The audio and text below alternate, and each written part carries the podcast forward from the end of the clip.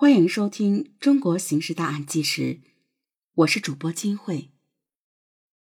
妙龄的美女突然裸死在警察床上，死前曾经被人性侵。这起谋杀案却被当作急性胰腺炎导致的自然死亡。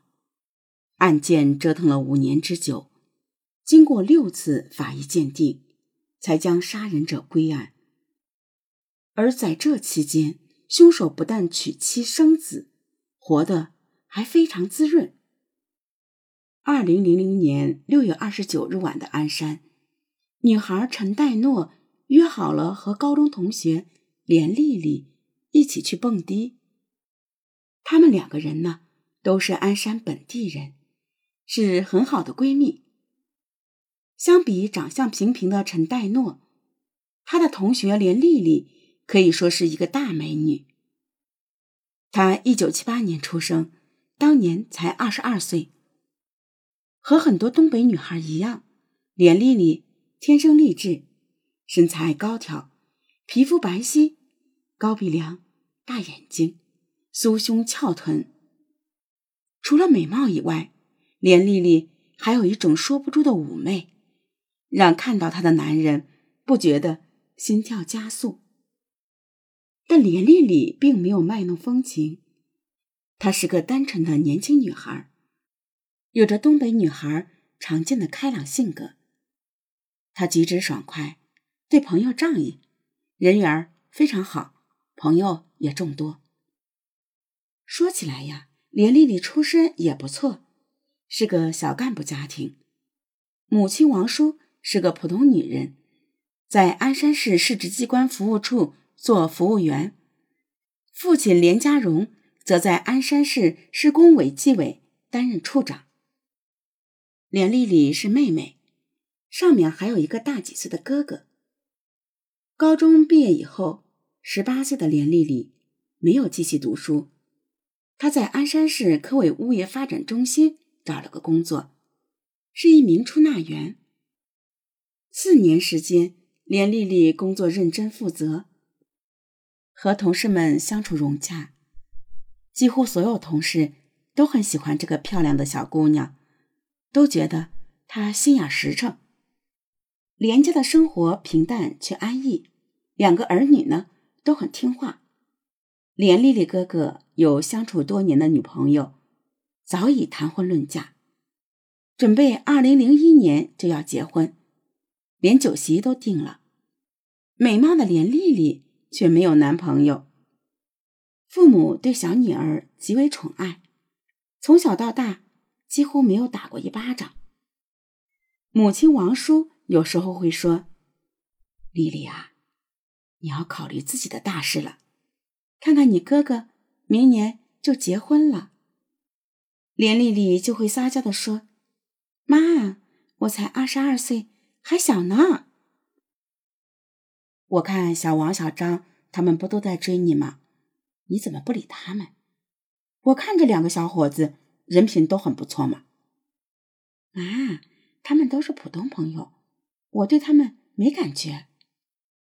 我看啊，你是觉得自己漂亮，眼光啊太高了。女人啊，找到一个合适的丈夫可不容易了。妈，我知道了，遇到合适的，我一定抓住。绝对不放走。这句话把妈妈给说笑了。除了有个非常漂亮的女儿以外，连家和鞍山所有的家庭没有区别，普普通通。万万没想到的是，在二零零零年六月二十九日这一天，连家的一切都彻底改变。当晚，陈代诺约连丽丽一起吃饭和蹦迪。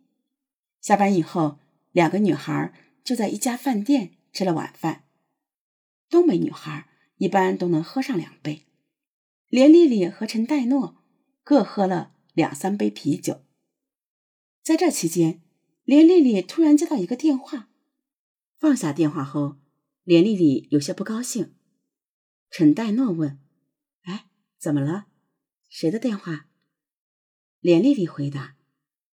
又是那个尚二奇，就是那个警察。对，交通局公安处的，刚刚从大连警校毕业。哦，我也见过他几次，听说他爸爸是咱们这里的局长，有实权的。这小子好像挺花心的，才二十多岁就在外面撒钱，到处玩，在酒店还有长期包房。怎么，他就占你了？烦死了！我们是在一次朋友吃饭时遇到的，之后他整天骚扰我，一会儿要去高级饭店吃饭，一会儿送礼物给我。刚开始呢，去吃了一次。发现这人经常色眯眯的看着我笑，我后来就不再去了，礼物也全部拒收。他还是这样，整天打电话给我。那你就跟他说清楚啊，就说不合适。我怎么没说？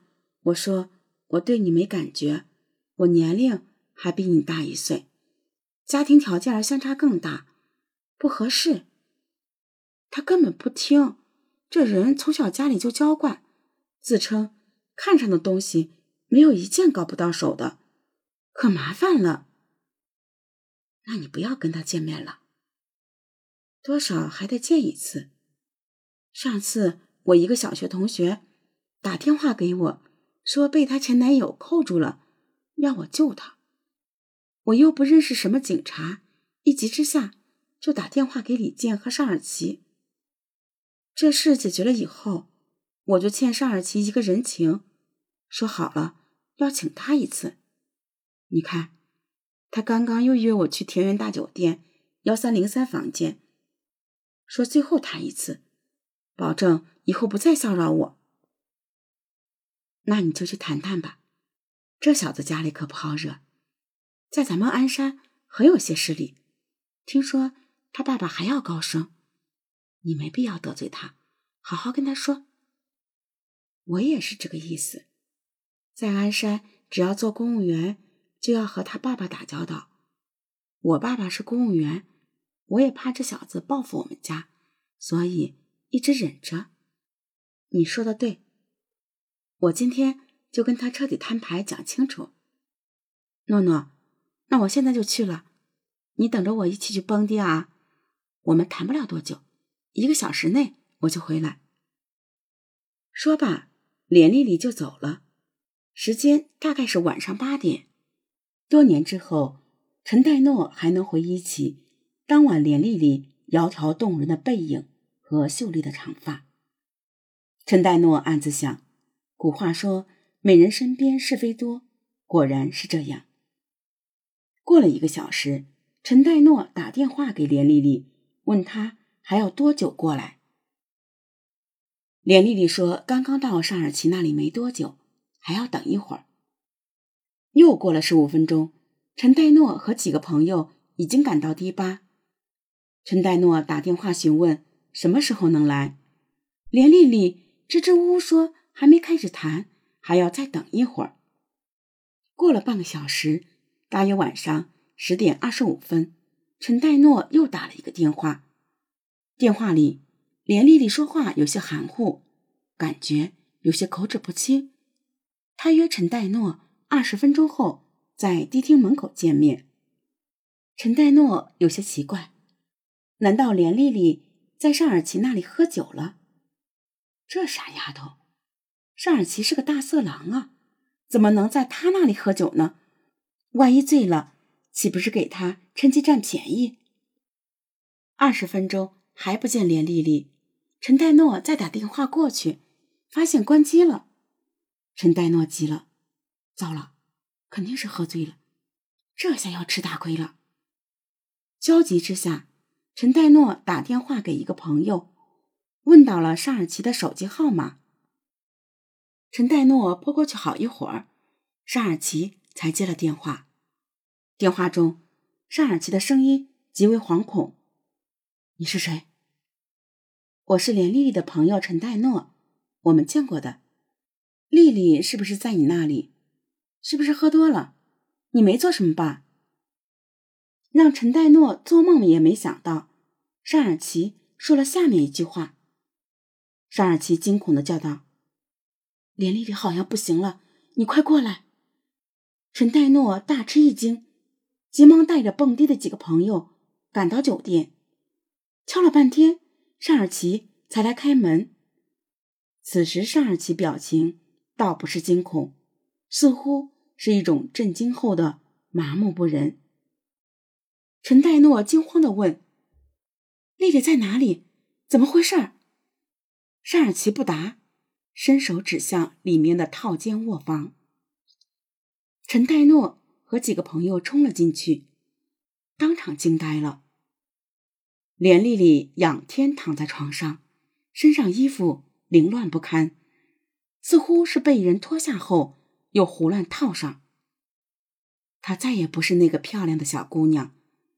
连丽丽脸部青紫，嘴唇和手指甲发黑，右眼闭着，左眼则半闭半睁，双目突出，眼球充血，模样非常吓人。陈黛诺推了连丽丽几下，喊道：“丽丽，丽丽，怎么回事？丽丽，你醒醒啊！”连丽丽毫无反应。